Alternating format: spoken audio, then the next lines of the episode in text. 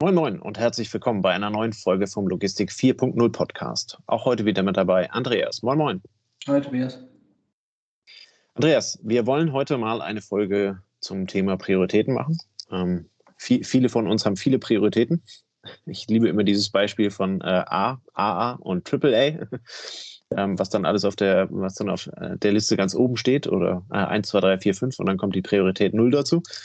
Ähm, das sind Themen, die uns alle im unternehmerischen Alltag irgendwie begleiten.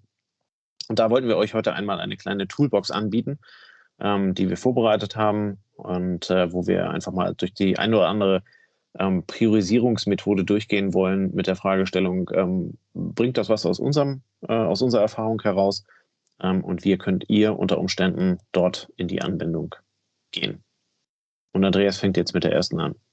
Genau, also Nochmal so als Einsatz zur Einstimmung. Die meisten haben mehr Arbeit als, als Zeit. Ich denke, das geht mittlerweile jedem so. Ähm, und wie wähle ich jetzt die richtigen Sachen aus, damit ich in Summe dennoch erfolgreich bin, damit möglichst wenig Wichtiges liegen bleibt, damit wir uns auf die wichtigen Sachen konzentrieren.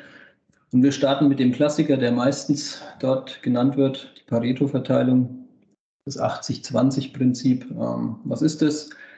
Gab einen italienischen Ökonomen, Wilfried Pareto, ähm, der hat herausgefunden, dass 20 Prozent der italienischen Bevölkerung 80 Prozent des Landes besitzen. Er hat herausgefunden, dass 20 Prozent seiner Erbsenpflanzen 80 Prozent des Ertrags bringen und hat so erkannt, dass es auf verschiedenen, ähm, äh, verschiedenen Gebieten hier ein, anscheinend eine, eine Faustregel gibt oder eine Verteilung, ähm, die helfen kann, sich den richtigen Dingen zuzuwenden. Diese Verteilung hat dann auch der Mathematiker Gauss nochmal genauer beschrieben, nennt sich auch die Gauss-Verteilung ähm, und sagt im Endeffekt aus, dass du, wenn du dich auf die wichtigen 20 Prozent fokussierst, 80 Prozent deines Ertrages, deines Effekts, deines Outputs damit beeinflussen kannst. Also mit dies, indem du dich um die 20 Prozent kümmerst, deine Ressourcen da sinnvoll verwendest. Und wenn du dann noch Zeit hast, kannst du dich immer noch um den Rest kümmern. Ähm, Beispiele aus der Logistik. Jetzt einfach mal gesammelt. Ähm, das sind natürlich, welcher Kunde macht welchen Anteil des Umsatzes aus, welcher Artikel hat welchen Umschlag. Also das sind wir auch dann schon direkt im Lager und zum Beispiel im Lagerlayout. Welchen, welche Artikel haben welchen Anteil an der Kapitalbind Kapitalbindung? Das sind wir ähm, so beim Thema Days Inventory Outstanding oder wie viel Kapitalbindung habe ich im Lager, wie viel Bestand ziehe ich mir ans Lager welche Artikel haben welchen Anteil an den getätigten Bestellungen? Das ist zum Beispiel für den E-Commerce-Versand eine interessante Betrachtung. Welche Dienstleister haben welchen Anteil an der Leistung? Jeder, der mit verschiedenen Dienstleistern in der Zeitarbeit oder im Speditionswesen oder wo auch immer arbeitet, wird feststellen, dass es meistens keine Gleichverteilung ist, also zumindest nicht natürlich gewachsen, es sei denn, man nimmt da Einfluss. Ähm, und dass es sich dann mehr lohnt, um die sich zu kümmern, die eben den großen Anteil haben. Welcher Mitarbeiter liefert welchen Anteil am Teamerfolg? Also das kann man natürlich jetzt in Frage stellen aus sozialen Gesichtspunkten, aber jetzt mal rein wirtschaftlich betrachtet. Und ähm, welcher Artikel liefert zum Beispiel welchen Anteil am Deckungsbeitrag ähm, und sorgt dafür den Unternehmenserfolg? Hast du bei dir ähnliche Beispiele oder vielleicht Anwendungen aus der Praxis? Oder ist es bei, oder ist es eher gleich verteilt aus deinem Erfahrungsschatz? Du hast jetzt eine ganze Menge genannt, ähm, worauf man sich da halt eben dann entsprechend ähm, äh, konzentrieren kann. Ich glaube, viel wichtiger ist nicht, nicht unbedingt rauszufinden, ähm, ha, habe ich das oder habe ich nicht, äh, sondern dann halt eben genau diese, diese 20 Prozent zu suchen, ne? wo, wo sie halt eben im eigenen äh, Unternehmen, in der eigenen ähm, Umsetzung sind, ähm, um, um was muss ich mich halt eben dann speziell kümmern, um dann halt eben den Output zu bekommen, weil die Verteilung gibt es immer in irgendeiner Art und Weise. Du hast die Gaußsche Normalverteilung da genannt. Ja. Ähm, das sind ja dann Themen, wo ich, wo ich dann halt eben wirklich den Fokus drauf, äh, drauf legen kann, um mir vielleicht an der Stelle auch einfach äh, darüber wahr zu werden, welche, welche meiner Prozesse sind halt eben produktiv und tragen zum Ergebnis bei und welche weniger. Ja. Das heißt im Umkehrschluss aber nicht, dass ich mich immer nur auf diese 20 Prozent dann halt eben entsprechend konzentrieren kann, Besonders bedeutet halt eben auch, ähm, auch, auch die anderen 80 Prozent können mitunter ihre, ähm, ihre Daseinsberechtigung haben. ähm, müssen aber halt eben nicht unbedingt im, im, im Fokus stehen. Ne? Also äh, um es zum Beispiel auf mein Beispiel zu übertragen, äh, ich, ich, ich mache den Wareneingang, ähm, ich kann nicht dann sagen, ich nehme nur 20 Prozent an, ja, anderen 80 Prozent lasse ich draußen stehen, äh, sondern ich muss 100 Prozent halt eben dann entsprechend annehmen. Ähm, aber ich sollte halt eben dann schon gucken, ähm, wo sind die 80 Prozent, wo ich die Performance dann halt eben am besten rausbekomme. Ähm, und äh, wie kann ich das andere so strukturieren, dass es äh, vom, vom Aufwands-Nutzen-Verhältnis halt eben für mich, für mich persönlich optimal ist. Ja, also ich habe auch in der Vorbereitung überlegt, es gibt sicher Arbeitsfelder, da, da ist es nicht erlaubt, nach 80-20 zu gehen. Aber wenn ich mir jetzt vorstelle, ich bin IT-Dienstleister muss für meinen Kunden eine EDI-Schnittstelle umsetzen. Wenn ich dann nur 80, äh, wenn ich nur 20 Prozent umsetze, die 80 Prozent des Volumens tätigen, aber die anderen 80 Prozent außen vor lasse, weil sie halt aus meiner Sicht äh, zu wenig Traffic haben, dann hilft es nicht, wenn der die Gesamtfunktionalität braucht. Ähm, ähnlich ist es beim Thema Sicherheit, Compliance. Ähm, ich kann nicht sagen, ich, ich verhalte mich in 20 Prozent oder 80 Prozent des Volumens korrekt und die anderen 20, ja, da, da spielt es keine Rolle. Da, da nehme ich die, die, Einladung in die Allianz Arena einfach mal an. Ähm, es kommt halt immer darauf an, welchen Effekt hat dann der Rest. Ne? Also wenn der restliche Effekt dazu führt, dass ich meinen Job verliere, dann kann ich nicht nach 80-20 vorgehen. Wenn, ich, wenn der Effekt dazu führt, dass ich von außen, auch zum Beispiel im E-Commerce-Bereich, so wahrgenommen werde, als dass ich ein schlechter Dienstleister, Lieferant bin, äh, schlechter, schlechter Händler, ähm, dann muss ich mich auch um diese Prozentzahlen kümmern. Aber wenn es jetzt so um das tägliche Doing geht, ähm, dann ist es schon mal eine gute Orientierung, um nicht die wichtigen Sachen ähm, zu verpassen, sozusagen. Ja. Ja. Man kann das sogar, äh, vielleicht noch als Ergänzung, äh, man kann das Pareto-Prinzip an der Stelle sogar nochmal anwenden und kann dann halt eben sagen, aus diesen 20 Prozent, die ich für besonders wichtig halte, die 80 Prozent äh, ausmachen, kann ich ja quasi dann nochmal eine 20-80-Verteilung machen.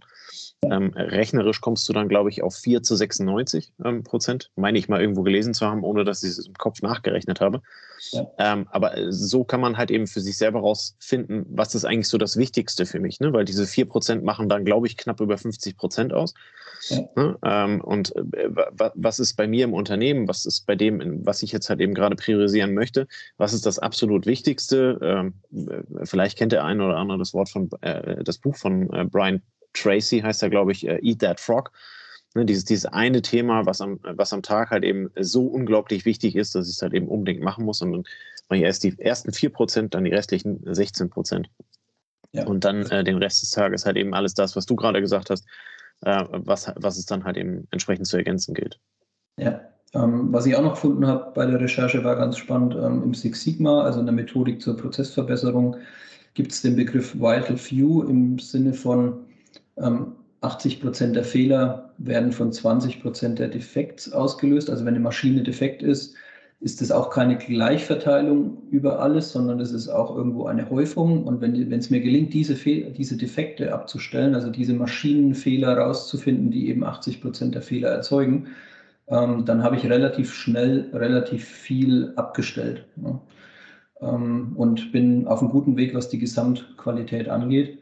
Ähm, man hört ja auch oft den Begriff der Low-Hanging Fruits. Also wenn es darum geht, wir können 20 Maßnahmen ergreifen, ähm, dann guckt man sich an, welchen Effekt haben diese Maßnahmen und zieht dann auch noch in Betracht, welchen Aufwand haben diese ähm, Maßnahmen und diejenigen, die bei niedrigem Aufwand einen hohen Effekt haben, den nehme ich mir, die, die nehme ich mir zuerst zur Brust. Ähm, ein bisschen in die, also in die gleiche Richtung oder in die gleiche Kerbe schlägt die ABC-Analyse. Ähm, die ist allerdings etwas differenzierter. Ähm, die geht ähnlich wie Pareto vor und unterteilt in einen Bereich, der wichtig ist und einen Teil, der nicht wichtig ist und nimmt hier mindestens dann eine Dreiteilung vor, A, B, C, wie der Name schon sagt. Sagt im Endeffekt der A-Anteil 10 bis 15 Prozent äh, in der Literatur. Das sind die wichtigsten Themen, die wichtigsten Artikel, die wichtigsten Punkte, um die ich mich kümmern muss. B 20 bis 35 Prozent ist der Mittelpart, ist ein wichtiger Anteil. Und dann gibt es den C-Teil, der von 70 bis 50 Prozent ungefähr gewichtet ist. Also wenn ich mich entschieden habe, die A auf 10 zu setzen, die B auf 20, dann nehme ich die C auf 70. Ähm, und das ist der Longtail bei einem Händler, also wird auch oft im Artikelspektrum genannt. Das sind eben die Artikel, die nicht sonderlich gut gehen, die irgendwo im hinteren Regalbereich liegen. Und ähm, die ABC. Aber, aber die halt eben da sein müssen. Ne? Also ja. man, man, man spricht dann ja auch gerne immer von, von, von Kompetenzartikeln oder Vollständigkeitsartikeln. Ja. Ähm, das heißt, der Kunde erwartet, dass ich sie führe. Ähm, sie haben aber quasi keinen, keinen besonders äh, großen Impact halt eben auf meinen, auf meinen Umsatz. Ja, aber für Logistiker ist dann natürlich super spannend. Was ist denn der A-Artikel? Ne? Welchen Artikel muss ich denn dafür sorgen, dass ich kurze Wege habe, dass ich effiziente Pickzeiten habe? Bei welchem Artikel kann ich sagen, ah, das spielt so eine mittlere Rolle und bei welchem kann ich sagen, wenn ich auf, auf den Artikel zugreifen muss, da kann ich auch mal mit dem Stapler in die fünfte Ebene gehen, weil ich brauche es nur zweimal im Jahr und äh, danach dann seine Lagerstruktur, seine Pickreihenfolge zu sortieren, ähm, ist dann das richtige Vorgehen. Wichtig ist dabei, diese Zuordnung kann sich auch wandeln. Also diese sowohl Pareto als auch ABC-Analyse basieren ja auf Erfahrungswerten, auf dem, was ich gelernt habe aus der Statistik, wo ich irgendwie äh, Zahlen zu habe, wie sich der Artikel gedreht hat, wie der Umsatz sich entwickelt hat.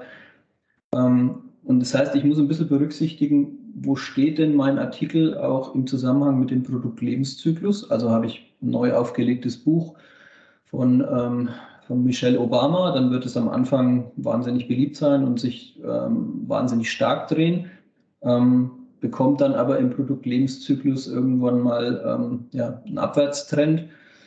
Ähm, bei Büchern ist es so, wenn dann niemand stirbt, dann geht es wieder hoch und dann verschwinden sie irgendwann vom, vom Markt. Ähm, und das muss ich berücksichtigen. Ich habe einen Saisonverlauf eventuell dahinter. Bei Weihnachtsartikeln äh, ist es dann die zweite Jahreshälfte. Bei Outdoor-Artikeln äh, ist es die erste Jahreshälfte, der Jahresstart. Ich habe eventuell habe ich einen Monatsverlauf drin, ich habe einen Wochenverlauf eventuell drin ähm, oder andere Routinen. Und als Logistiker hilft es dann eventuell auch nicht nur nach ABC zu gehen, weil dann bin ich eigentlich zu spät dran, sondern wenn ich gut organisiert bin, dann nehme ich dieses ABC vor, vorne weg und muss sozusagen dafür sorgen, dass ich mir im August, September die Weihnachtsartikel an die richtige Stelle im Lagerspiegel lege. Ähm, dass sie dann dort liegen, wenn diese Kommissionieranteile hochgehen und wenn dann äh, die Effizienz wirklich ähm, sag mal, hoch sein muss. Und dann schmeiße ich sie eventuell beim Adventskalender auch am 2.12., 3.12. wieder nach hinten und sage, das Geschäft ist dort gelaufen. Ähm, da kann ich dann nicht auf die ABC-Analyse zugreifen, weil die würde mir sagen, hey, der Artikel läuft super, lege ihn da vorne hin, sondern muss da ein bisschen Hirnschmalz reinstecken und äh, etwas ähm, forecasten, prognostizieren, antizipieren, was passiert. Ich denke, das ist wichtig zu erwähnen, ne? dass also sowohl das Pareto-Prinzip äh, als auch die ABC-Analyse nicht nach einmaliger Anwendung dann halt eben erledigt sind, wo man Haken dahinter machen kann. Das sind halt eben viel mehr ähm, Methoden, die in einem rollierenden System halt eben dann angewendet werden sollten. Ähm, zum Beispiel bei dem Pareto, ähm, wenn, ich, wenn ich weiß, in, in, keine Ahnung, in meinem Lager habe ich 100 Defects, was du vorhin meintest, ähm, und ich wende das, ich wende das äh, Pareto-Prinzip an, äh, dann kann ich davon vermutlich halt eben diverse erledigen, ähm, lass davon 50 erledigt sein, aber auch auf die 50 noch überbliebenen oder hinterbliebenen kann ich halt eben wieder das Pareto-Prinzip anwenden. Ja. Und genau das Gleiche ist bei der ABC-Analyse auch.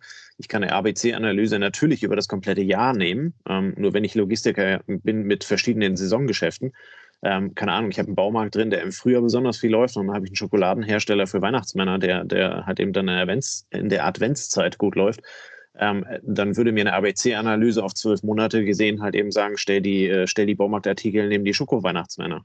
Ähm, für mich als Logistiker äh, haue ich mir da halt eben eher ein Thema rein und muss halt eben dann viel, viel eher granularer an das Thema reingehen, viel feiner äh, muss dann zum Beispiel sagen, ich mache eine ABC-Analyse dann halt eben auf Monatsebene und weiß, ähm, wenn ich es wenn einmal gestellt habe, dann werden wahrscheinlich viele Artikel irgendwo im C-Bereich verschwinden ähm, und dann halt eben nur einmal, zweimal pro Jahr rausgehen also hervorkommen äh, äh, an der Bedeutung. Ähm, und so kann ich halt eben meine, meine Wege nochmal ganz anders optimieren, als wenn ich das nur auf eine Zwölf-Monats-Sicht habe. Ja, also in der Logistik kenne ich es auch so, dass es deutlich über ABC hinausgeht. Es gibt dann teilweise sieben, acht, neun verschiedene Kategorien und ähm, mit dem, was dann sagen wir, analytisch möglich ist, mit Hilfe von IT und Forecasting, ähm, dann kann ich natürlich versuchen, die Muster erkennen zu lassen und kann dann diese Muster vorwegnehmen und kann dann dafür sorgen, dass meine sieben, acht verschiedenen ähm, mal, äh, Lagermöglichkeiten für Artikel so genutzt werden, dass ich jeweils zum Bedarf, zum Abfluss, zum Pick-Vorgang dann entsprechend aufgestellt bin. Und das heißt, meinen Lagerspiegelumbau mache ich vorneweg. Das mache ich rechtzeitig vorher. Ähm, weitere Prinzipien für Priorisierung, damit wir sie genannt haben, da gehen wir jetzt nicht so detailliert drauf ein. Das geht dann hauptsächlich um eine Arbeitsorganisation, ist so das Eisenhower-Prinzip. Ähm, was ist wichtig, was ist dringlich? Wichtiges und Dringliches mache ich zuerst, danach gehe ich abgestuft weiter vor. Ähm, was ähnliches ist die Ivy Lee-Methode, auch bei der Recherche gefunden, kann ich vorher auch nicht. Ähm, Aufgabe des nächsten Tages nach Dringlichkeit abarbeiten. Das heißt, du überlegst dir, was habe ich am nächsten Tag zu tun, kann man genauso für die Woche, für den Monat machen. Und dann fange ich mit den wichtigen Themen an, so dass wenn sich diese zeitlich ähm, weiter ausdehnen, als ich gedacht habe, dass dann eher die unwichtigen Sachen eben liegen bleiben ähm, und verschoben werden. Und so bin ich eigentlich immer auf dem, was gefordert wird. Ich habe die wichtigen Sachen immer zuerst weggearbeitet.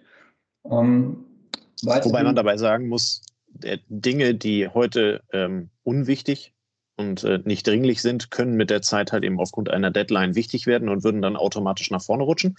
Ja. Ne, das heißt, es ist also eine klassische Priorisierung dessen, was, was ist heute wichtig und was, äh, äh, was ist morgen wichtig, aber nicht, was ist in drei Wochen wichtig. Ne?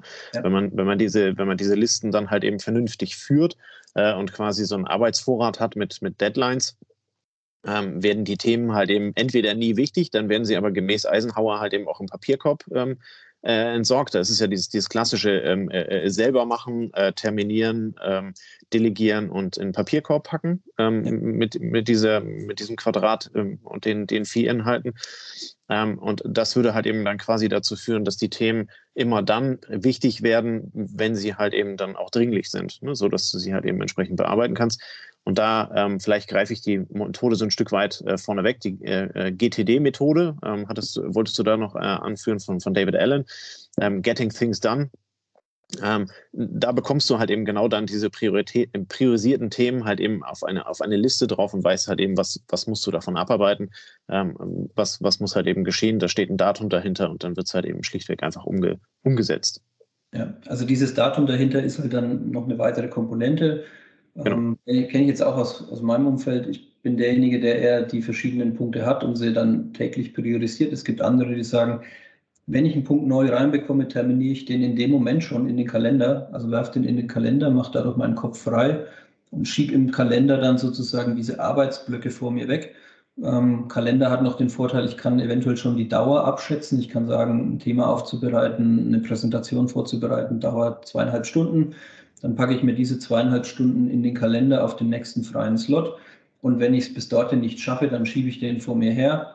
Und dann muss ich halt irgendwann mal entscheiden, gebe ich es jemand anders ähm, oder reduziere ich die Zeit, die ich aufwenden möchte, um das zu erledigen. Oder schmeiße ich was anderes raus und jetzt mache ich es einfach. Es sorgt dafür, dass der Kopf immer frei ist, egal wie viele tausend Dinger du da im Kalender hast. Und du hast eine relativ gute Übersicht, weil es ja, ja durch die Terminierung schon, schon vorpriorisiert ist. Na, wenn du es für nächsten Januar einträgst, dann ist es kein so mega dringendes Thema. Und wenn du es dir auf diese Woche Freitag packst, äh, 16 bis 18 Uhr, dann muss es halt wahrscheinlich erledigt werden diese Woche. Ähm, und dann kannst du auch dafür sorgen, dass, das, dass du das nicht verpasst. Ja. Damit kommen wir auch schon in die Richtung flexible Priorisierung oder agiles Vorgehen. Ähm, das heißt, wir haben ja schon gesagt, Pareto-ABC-Analyse sind so auf statistischen Werten basierend, ähm, ist nach hinten gerichtet sozusagen, wie ich die Wichtigkeit festlege. Eine weitere Möglichkeit ist Priori das Priorisieren nach der agilen Vorgehensweise. Das heißt, ich werfe alle Themen auf eine Liste, in einen Vorrat, in einen Backlog und sortiere dann die Prioritäten nach dem Wunsch oder nach den Äußerungen meiner Kunden, Stakeholder, Auftraggeber. Und kann das so oft tun, wie ich möchte ähm, und habe dadurch als Verantwortlicher für diese Liste eigentlich immer absteigend eine nach Prioritäten sortierte Liste, die sagt, die oberen Punkte bitte zuerst. Ähm, und die Wichtigkeit wird begründet mit dem Output für die Kunden, Stakeholder, Auftraggeber. Das heißt, was oben steht, liefert den meisten Mehrwert, liefert das, das Beste für diejenigen, für die ich das mache. Und je mehr etwas gefordert wird, ähm, ja, ja, genau, also je mehr was gefordert wird, desto größer ist meistens der Wertbeitrag, desto früher wird es bearbeitet. Wobei die agile Vorgehensweise, wenn es dann nach, nach dem Scrum zum Beispiel geht, noch berücksichtigt, dass das Team, was es umsetzt, guckt, wie viel muss ich denn da reinstecken. Und dann fließt noch mit rein, auch wieder so das äh, Low-Hanging Fruits-Prinzip. Wenn ich wenig Input habe, um einen großen Output zu erzeugen, dann ziehe ich eventuell auch mal ein Thema nach vorne weil ich eben da relativ wenig reinstecken muss, um diesen Mehrwert zu generieren. Oder ich kann dann auch anfangen, Pakete zu schnüren. Ne, zum Thema Arbeitsorganisation. Wenn ich eh schon an dem Thema dran bin und mich in dieser Datenbank aufhalte und mich dort da umgucke, dann setze ich doch gleich die sieben KPIs um und nicht nur einen, weil sonst muss ich mir das nächste Mal wieder einarbeiten, wieder reinfuchsen, brauche wieder eine Zeit, bis ich mich da reinfinde und ähm, sorge so dafür, dass die Priorisierung klar ist und dass dadurch, dass das Team auswählen kann, das Team weiß, welchen Aufwand es hat, um das zu realisieren und kann dann auswählen, was es wie wann macht. Und so sorge ich für einen maximalen Output bei konstanten Ressourcen. Also ich sorge dafür, dass die Ressourcen effizient, auf effizienteste Art und Weise verwendet wurden. Ähm, Vorteil bedarfsorientierte Erledigung, weil ja immer dann enger Draht auch zu den Kunden, Stakeholdern, Auftraggebern besteht. Sehr hohe Flexibilität, kannst beliebig hin und her jonglieren ähm, und die Liste stets aktuell halten. Ähm, keine Verschwendung von Zeit für unwichtige Themen, weil die landen meistens unten und die fasse ich erst dann an, wenn ich mich dann auch um diese kümmere. Also ich bereite kein Thema vor, was ziemlich im unteren Drittel der, der Liste liegt, weil ich sage, wenn ich das jetzt vorbereite, kann sich bis zur Erledigung nochmal geändert haben. Ich kümmere mich immer darum, dass nur das vorbereitet ist, was auch wichtig ist. Ähm, und ja, verschwende so keine Zeit für Unwichtiges. Nachteil, wer das schon öfter gemacht hat, weiß, der Aufwand für die Abstimmung dieser Repriorisierung ist hoch. Also wenn ich natürlich einmal eine Liste im Jahr bekomme mit den Prios, ist es einfacher, als wenn ich einmal die Woche über die Prios gehe und immer wieder anpassen muss. Die Planbarkeit ist begrenzt. Heißt, wer von diesen Ergebnissen abhängig ist, der muss sich auch immer wieder anpassen. Also wenn ich jetzt ähm, äh, IT-technisch etwas umsetzen möchte, wo andere drauf warten und es ist nicht genau äh, terminiert, wann es umgesetzt wird, ob im Januar, Februar oder März, dann muss ich mich da auch immer ein Stück darauf einstellen und muss dann die Folgeprozesse darauf abstimmen, dass eben da eine gewisse Unplanbarkeit vorliegt. Ähm, aber für viele Felder auch eine sinnvolle Art und Weise, mit Prioritäten umzugehen und dann systematisierten, eine systematisierte Struktur reinzubekommen. Jetzt haben wir ein bisschen Anwendungsfelder ähm, besprochen. Jetzt haben wir euch die Methoden um die Ohren gehauen. Wo kann ich denn das verwenden? Kam von dir sofort das Stichwort Jahresplanung 2022. Gehst du da so ja. vor? Na, also ich, ich bin an der Stelle äh, jemand, der der gerne in Strukturen lebt, ähm, weil alles, was unstrukturiert ist, klappt bei mir meistens nicht. Ähm, äh, von daher habe ich schon eine relativ konkrete Vorstellung, wie mein nächstes Jahr, mein, mein Dreijahresziel, mein Zehnjahresziel aussieht. Ähm, und dann, äh, dann unterteile ich das halt eben dann auch immer. Ne? Das heißt also, ähm, ich, ich weiß, was mein Plan für 2020 ist. Ähm, ich weiß, was ich äh, äh, auf, auf, der, auf der Arbeit dann halt eben erreichen möchte oder beziehungsweise wo ich hin möchte. Ähm, und dann kann man das halt eben auch entsprechend unterteilen, sodass es dann also in Quartale und in Monate sogar dann halt eben bei mir runtergeht. Ähm, weil ich das, was du gerade sagtest, ähm, dieses, ja, die Getting Things Done Methode ist gut. Ähm, die die äh, hat, hat was, äh, wenn man also immer diese, diese Critical Tasks mit denen arbeitet. Ähm, aber was bei mir halt eben immer so ein Thema war, war dann äh, Over the Horizon. Das ist dann also die Liste der, der vielen, vielen Dinge, die man also machen könnte. Ähm, da halt eben immer eine entsprechende Priorität reinzukriegen.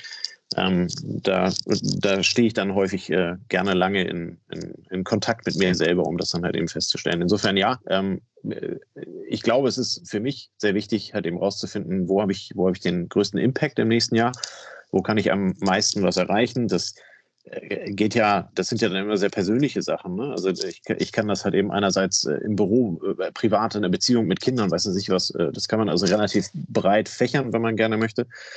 Ähm, aber um es mal aufs Büro zu beschränken, ja, dem zu sagen, ich möchte nächstes Jahr äh, XYZ, ich möchte, ähm, weiß ich nicht, ich möchte eine weitere Halle dazu bauen, äh, möchte weitere 10.000 äh, äh, Lagerplätze irgendwie vermarkten, dann hast du damit halt eben was, was du, was du entsprechend abstufen kannst. Wenn du vorangegangen aus der Pareto-Analyse halt eben weißt, ich verdiene das meiste Geld halt eben bei mir mit Lagerplätzen, wenn ich sie halt eben entsprechend vermiete, der Bedarf ist da, der Markt ist gut. Ähm, also ähm, haue ich genau in diese Kerbe rein und, und versuche halt eben weiteres ähm, zu äh, weiteren Umsatz damit halt eben zu machen. Und das kannst du da halt eben dann persönlich auf auf, auf jeder kann das für sich selber persönlich dann halt eben umstrecken. Ne? Und da bin ich ein großer Freund von Struktur, weil ich mit Struktur ganz gut umgehen kann. Ähm, das ist auch der Grund, weswegen ich Logistiker geworden bin und nicht im Marketing arbeite. also kreative Sachen, das liegt mir nicht. Ja, bei mir ist es so, ähm, der spannende Prozess ist so das Input-Output-Verhältnis, ne? Da finde ich. Also ob es dann ABC-Analyse heißt oder Pareto oder wie auch immer, ich finde es interessant, darüber nachzudenken, mit welchem Input erreiche ich welchen Output. Ähm, in, allen, in allen Belangen, überall eigentlich. Jetzt, wenn wir es hier so mal ganz konkret auf Podcast anwenden, dann ist zum Beispiel ein Thema so die, ähm, die Kontaktaufnahme zu neuen Gästen und sowas. Ne? Und wenn man dann feststellt, hey, wir kommen relativ schnell in Kontakt, wir brauchen hier eine Viertelstunde, um miteinander eine gute Beziehung aufzubauen, um über einen Podcast zu sprechen, ähm, dann ist es meistens ein Zeichen dafür, dass das ein sehr effizienter Gesamtprozess wird. Und wenn es schon mal äh, vier Wochen dauert, bis jemand zweimal äh, den Termin verschiebt, um dann irgendwie das Erstgespräch zu machen, dann setzt sofort Pareto bei mir ein und ich sage, hm, jetzt muss dann vielleicht die Aktivität auch von der anderen Seite kommen, ähm, wenn du es zweimal versucht hast und es wurde jedes Mal gecancelt oder hat nicht geklappt. Weil sonst ist die Gefahr, dass du hier sehr viel Zeit reinsteckst und wenig Input rausbekommst, äh, relativ hoch. Ja. Na, es ist ja, äh, das eine Mal ist deine Priorität und äh, die, die wird ja dann bei jemand anderem äh, gespiegelt und hat halt eben dort eine Priorität. Das heißt, es kann sein, es ist für mich ein total wichtiges Thema, egal welches. Ähm, aber auf der Gegenseite ist das Thema halt eben nicht so wichtig. Also ich möchte, was weiß ich, äh, wir möchten gerne eine Podcast-Folge über Digitalisierung auf Bauernhöfen machen. Ja. Ähm, aber während der Ernte brauchst du bei einem Bauernhof nicht anfragen. Da haben die andere Prioritäten. Da, ist, da sind Dinge bei denen wichtiger. Und da brauchst du halt eben mit dieser Priorisierung nicht kommen. Ich glaube, das ist relativ wichtig. Und so wie du es sagst, muss man dann halt eben auch entsprechend anpassen und muss sagen, ist zwar für mich wichtig, für die Gegenseite aber nicht. Ähm, und damit äh, rutscht das Thema halt eben wieder nach hinten. Ja, also es kann sich dann auch wieder wandeln. Das muss man vielleicht sogar wertfreier sehen, als man es im ersten Moment ähm, aufnimmt, ne? dass man nicht sagt, das hat jetzt mit mir zu tun oder so, sondern wie du sagst, das liegt an den Prioritäten auf beiden Seiten und es müssen ja beide die ähnlich hohen Prioritäten haben, um dem Thema ähm, sozusagen Gewicht zu geben. Was Ähnliches erlebt man zum Beispiel, wenn man mit Dienstleistern zu tun hat und äh, man möchte selber was umgesetzt haben und man hat das Gefühl, der Dienstleister, für den ist es aber Prio 3 oder Prio 4 ähm, da ist dann die Herausforderung, dass man eben diese Prioritäten klar bekommt und dass man, dass man dann möglichst sich mit ja, einem Netzwerk umgibt, wo die Prioritäten relativ ähnlich sind. Also kann ja auch für beide heißen, es ist Prio C, dann kann man damit ganz entspannt umgehen. Ähnlich ist es bei Kunden- und Vertriebsorientierung aus meiner Sicht. Das heißt, wer sind meine wichtigen Kunden, um wen muss ich mich besonders kümmern? Ähm, wer hat einen großen Anteil an meinem Erfolg? Ähm, worauf konzentriere ich meine Vertriebsaktivitäten besonders? Ähm, kümmere ich mich um alle gleich? Gebe ich jedem den gleichen Zeitanteil, die gleiche Aufmerksamkeit? Ähm, oder sage ich, nein, es gibt dort eine ABC-Analyse, die A-Kunden ähm, bekommen sofort relativ schnell eine Antwort. Ähm, und wo muss ich vielleicht auch sagen, da, da lasse ich das Ganze einfach ähm, etwas, etwas lockerer angehen, weil da hängt auch nicht so viel Umsatz, nicht so viel Erfolg hinten dran. Ähm, wir hatten das gleiche im Vorgespräch beim Thema Mitarbeiter, Stärken, Schwächen, ja, wo es darum geht, Stärken, Stärken. Da habe ich einen größeren Effekt, als wenn ich versuche, ähm, sehr stark an Schwächen zu arbeiten. Wenn die noch in der Persönlichkeit verankert sind, dann kann ich sagen, ich muss mich so weit darum kümmern, dass sie, dass sie keinen Schaden erzeugen. Aber wenn ich die Stärken stärke, dann macht es mehr Spaß, es erzeugt mehr Motivation und man kommt so besser zum Erfolg. Naja, es ist dann auch so ein, so ein sehr persönliches Pareto-Prinzip. Ne? Also wenn du jeden halt eben darauf einsetzt, was seine 20 Prozent sind, ähm, mit denen er den, den größten Output, also die 80 Prozent erreichen kann, ähm, dann äh, organisierst du ja relativ schnell ein Unternehmen, was, äh, was sehr stark ist. Du musst dann halt eben aufpassen, dass nicht alle überall gleich gut sind, äh, sondern dass du halt eben auch die Bereiche dann abgedeckt bekommst. Ja. ja. Gut, also das so mal als Abriss zum Thema Priorisierungstools, Priorisierungsmethoden. Ähm, wer sich noch tiefer reinknien will, findet man auch sehr viel im Internet zu, wobei der Eindruck schon ist, die Prinzipien sind immer relativ identisch. Der einmal heißt so, einmal heißt so, einmal hat es eher den Drang Richtung Zeitmanagement, einmal geht es dann eher wirklich um die Wichtigkeit. Es gibt verschiedene Darstellungsformen, um es auch grafisch darzustellen, um sich das Ganze irgendwie besser greifbarer zu machen, um es auch besser zu erklären gegenüber anderen aber hinten dran steckt eigentlich immer, wie wichtig ist was, wie dringlich ist was und dann eine Struktur reinzubringen. Naja, und wichtig ist auch dann halt eben der Struktur dann auch zu folgen und die dem zu machen. Ne? Also ähm, das Ganze nicht zu einem Projekt werden zu lassen, äh, wo man dann also äh, quasi neun Monate darüber spricht, was dieses Jahr wichtig gewesen wäre, was man hätte tun sollen, ähm, sondern dann halt eben auch einfach in die Umsetzung gehen, einmal eine Entscheidung treffen und äh, genauso wie man sagt, man macht das Pareto-Prinzip einmal mit 2080 und macht das dann halt eben nochmal ähm, äh, kann man ja dann äh, die, das Anwendungsfeld halt eben auch regelmäßig quasi einem Review unterziehen. Dann kann er halt eben sagen, und, und, und jetzt äh, der agile Ansatz, das, was du geschrieben hast, und jetzt äh, passen wir halt eben entsprechend an und entwickeln uns weiter. Genau. Zum Thema wichtig, unwichtig, Effekt und Nicht-Effekt auch in hier nochmal die Gelegenheit, auf unsere Weihnachtsspendenaktion hinzuweisen gesagt, wir sammeln für Truckers Live. Ne? Also wenn ihr überlegt, welchen Effekt haben welche eure Ausgaben, dann ist diese Spendenaktion hier sicher was, wo man sagen kann, mit einem überschaubaren Betrag kann ich einen Beitrag leisten, der in Summe dann zu einem super Effekt führt. Ähm, wir zeigen nochmal den Link auf die Spendenaktion auch hier in den Show Notes. Genau. In diesem Sinne, ähm, wünschen wir jedem von euch einen schönen Freitagabend. Ähm, macht euch übers Wochenende gerne Gedanken über das Thema Priorisierung bei euch. Ähm, es ist ein super Zeitpunkt, um aufs neue Jahr, auf die nächste Woche dann halt eben auch zu gehen.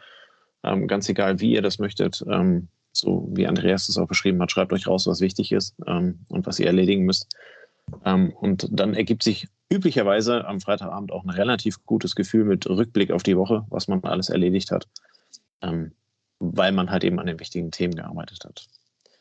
In diesem Sinne wünschen wir euch einen schönen Freitagabend, viel Spaß, schönes Wochenende und bis zur nächsten Woche. Bis dann, ciao, ciao. Macht's gut, ciao. Das war eine neue Folge des Logistik 4.0 Podcasts. Wir möchten dir helfen, neue Themen im Bereich der Logistik zu entdecken, zukünftige Entwicklungen und Trends kennenzulernen und dich mit anderen Logistikern zu vernetzen. Um regelmäßig zu neuen Folgen informiert zu werden, werde Mitglied in unserer Gruppe Logistik 4.0 auf LinkedIn oder folge den Logistik 4.0 Profilen auf Twitter, Facebook oder Instagram. Unsere Folgen werden mit Hilfe unserer Patreons produziert. Besonderer Dank gilt dabei unserem Patreon 4.0 der Firma Board. Weitere Informationen, wie auch du unseren Podcast unterstützen kannst, findest du auf unserer Homepage logistik4.0.de. Hast du einen interessanten Themenvorschlag oder möchtest du dich als Interviewgast bewerben? Kontaktiere uns per Mail an logistik4.0 at gmail.com. Bei persönlichen Kontaktanfragen an uns schreib uns gerne dein Anliegen dazu, damit wir wissen, wie wir diese Anfrage einordnen können und dich unter dem täglichen Spam schnell herausfischen können. Vielen Dank und weiterhin viel Spaß mit unserem Logistik 4.0 Podcast.